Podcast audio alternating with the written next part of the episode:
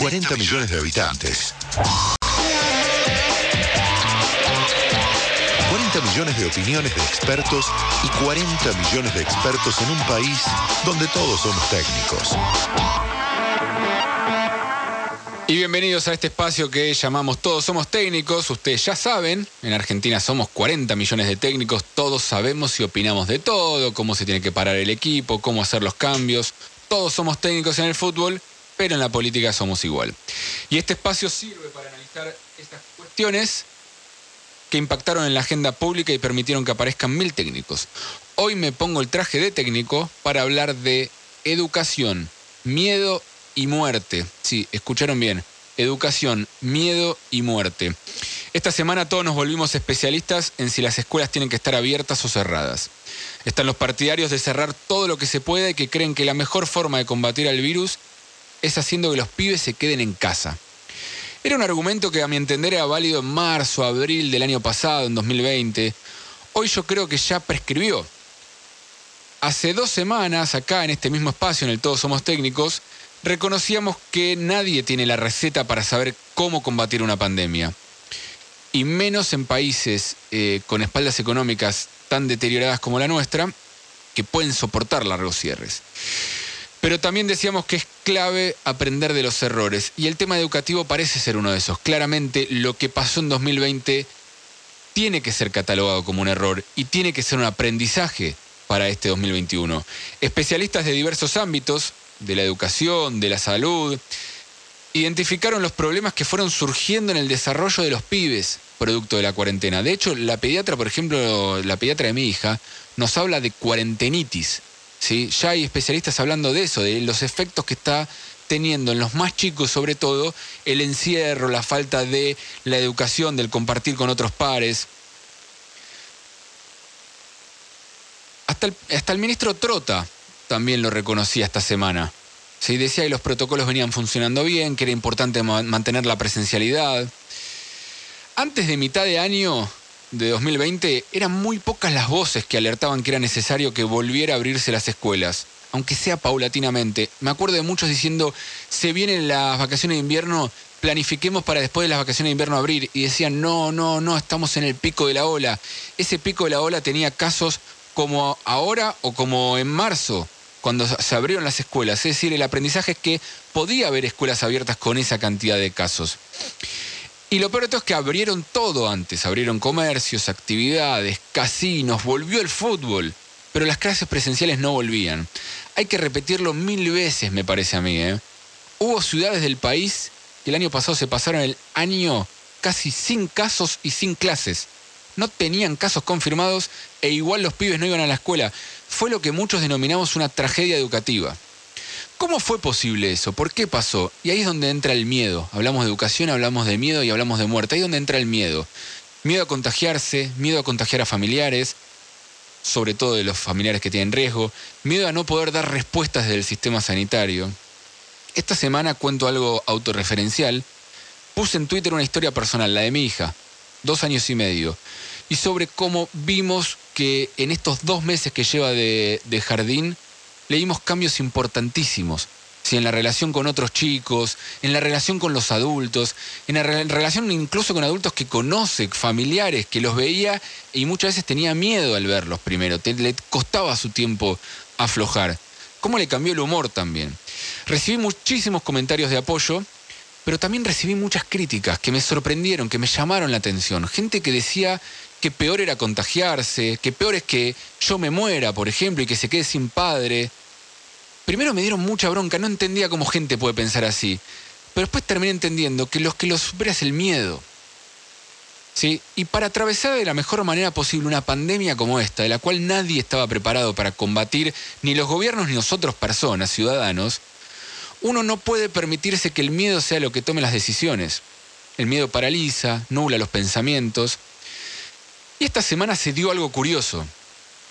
El propio gobierno, que utilizó a mi entender al miedo como recurso de comunicación y concientización, que es algo que pasó durante todo 2020 y parte de 2021, y que también varios países eligieron ese, ese mismo camino, que no lo juzgo. Había dos opciones, ir al miedo para generar conciencia o ir a un mensaje mucho más propositivo. Muchos creen que el miedo es mucho más eficiente, pero también tiene sus consecuencias.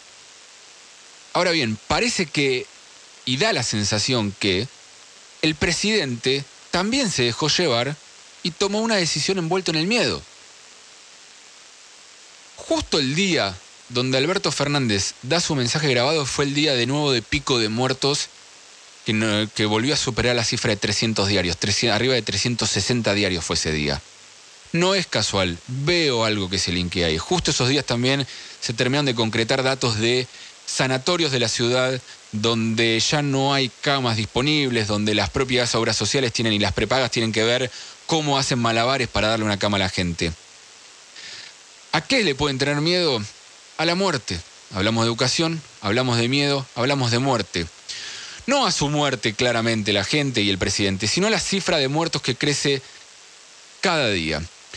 Solo el temor a que esa cifra se dispare es lo que permite entender que un líder toma una decisión intespectiva, inconsulta y que va en contra a lo que dos de sus principales ministros dijeron en público durante ese día. Hablo de Trota y hablo de Bisotti. Ese mismo día dijeron cosas contrarias a lo que terminó decidiendo Alberto Fernández. ¿Será el temor a que se le carguen los muertos a su cuenta? Me pregunto. ¿A que se diga que si todo sale mal fue su culpa, la culpa de Alberto Fernández?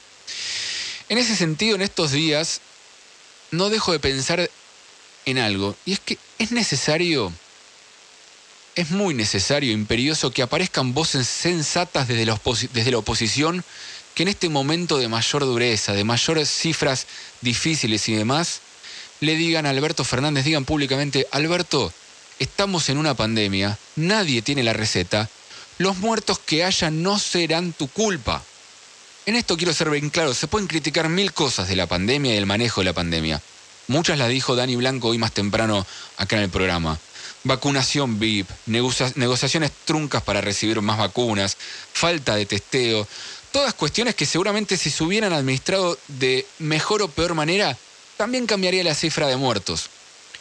Pero en el global sabemos que el número no cambia demasiado.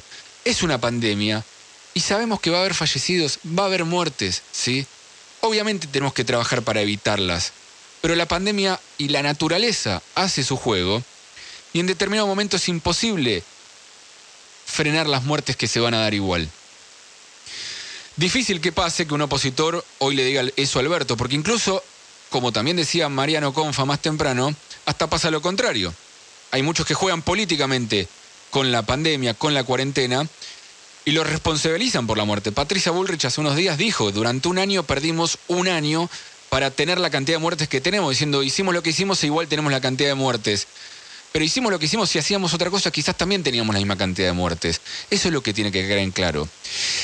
Pero le caigo a la oposición y el asunto es más grave porque el otro lado pasa lo mismo, o hasta incluso peor, porque la postura oficial es que aquel que se queja de las restricciones lo que busca es militar la muerte. Acusan a los que critican de ser militantes de la muerte. Y no en redes sociales. ¿sí? Dirigentes, funcionarios importantes. Ayer Máximo Kirchner dijo en una entrevista con el Destape Radio, y cito textual, la sociedad argentina, sin ser condescendiente, va a ser sumamente objetiva entre quienes quisieron cuidarla y entre quienes quisieron mandarla al matadero para después decir que se murieron muchos. Si está diciendo que la oposición, los que se oponen a las restricciones, lo que quiere es mandarnos a todos al matadero. Y después lo compartió el ministro del Interior, Guado de Pedro, en redes sociales, diciendo claro y contundente, suscriben esa idea. Y no termina ahí. Yo miro todos los días, eh, o casi todos los días, los tweets de Alberto y sobre todo los me gusta de Alberto. ¿sí? Para los que no manejan Twitter, eh, hay un botoncito, un corazoncito, donde el que quiere le pone un, corazoncito, un me gusta, a un comentario de otra persona. Claramente ese me gusta es suscribir a la idea, eh, darle algún tipo de aval, decir que te gustó ese comentario. Ayer uno me asustó. una usuaria, Mariusca se llama, no la conozco, tuiteó, vacunaron a mi papá y le llegó el turno a mi mamá, algo muy positivo, y puso, la oposición es muerte, que no te corran el eje, Alberto Fernández, Y Alberto Fernández le puso me gusta. ¿Sí? Quiero creer que Alberto Fernández en ese momento está muy dormido, está muy cansado, no se da cuenta, pero lo hace repetidas veces, suscribe este tipo de mensajes. La oposición es muerte. Son momentos de mucho sufrimiento y seguramente se vengan meses de mucha angustia y mucha tensión y mucha amargura. Sí, hay que saberlo y lo tenemos que saber. Los números de contagios lo más probable es que de acá al invierno sigan subiendo, que los números de fallecidos diarios sigan subiendo.